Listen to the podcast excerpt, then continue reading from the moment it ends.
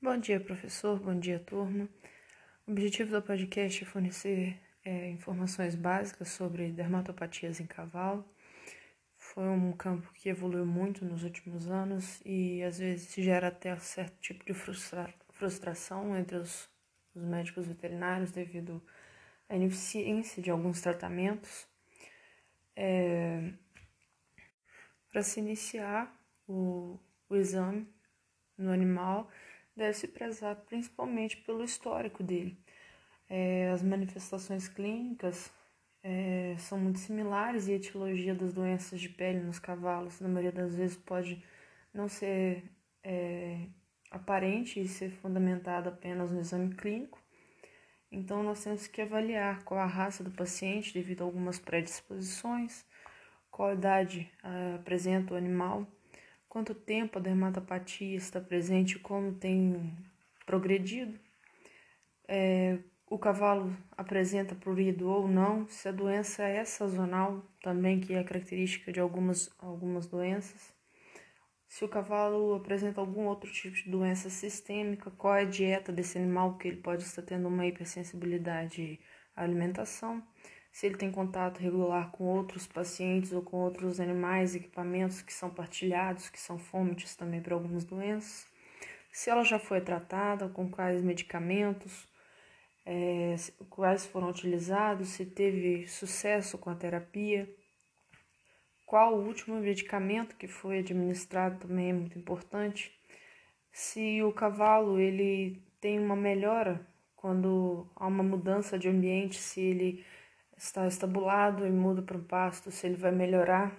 é, o quadro clínico dele. Qual o protocolo de vermifugação e qual o controle de insetos que é utilizado rotineiramente? Então a gente tem que saber se o animal ele está devidamente vermifugado, se ele pode ter algum tipo de, de infestação. E o exame dermatológico em si é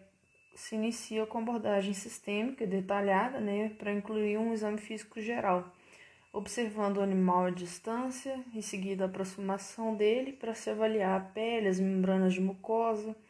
avaliar desde a cabeça, a inspeção de lábios, boca, olhos, os pavilhões auriculares. É, Deve-se fazer palpação também para avaliar a região cervical, o tronco, avaliar todo o pelame, a crina, a cauda suspendendo a cauda também para a inspeção perianal, e depois cada membro para inspecionar a ranilha e é, a sola de cada casco. Avaliar também durante o exame físico quais se, se os problemas são localizados ou generalizados, a simetria dessas alterações, a qualidade, a cor e o brilho do pelame, os tipos de lesões, se são máculas, pápulas, se elas podem estar é, características de pústula, vesícula, se é uma alteração de urticária, nódulo, tumores, alopecias, escamas, crostas e lesões secundárias como o colarinho epidérmico, a erosão e a úlcera. Alguns testes diagnósticos podem ser muito úteis na, na nossa clínica dermatológica em equinos, e os exames complementares para as dermatopatias em equinos, os mais comuns são os métodos de citologia, indicado para diferenciação em quadros bacterianos e fúngicos. A coleta dessas amostras para posterior análise nas lâminas pode ser realizada através de raspados cutâneos, aspirados, impressão de lâminas sobre região afetada, suave de meatos, é, nas acústicos ou através da retirada de amostra com fita adesiva. Raspados cutâneos superficiais e profundos são métodos mais indicados nas, super, nas suspeitas de ectoparasitismo, como nos casos de psoróptes, na raspado superficial,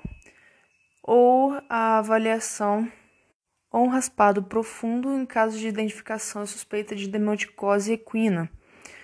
Uh, outro exame complementar a ser utilizado na clínica dermatológica é a cultura fúngica, o tricograma também, para complementar casos de alopecia, aparecimento de crostas, suspeitas de dermatofitoses. Um, possuímos também as biópsias, feitas através dos, dos pantes ou das técnicas de cunha, e os testes sorológicos para imunoglobulina E.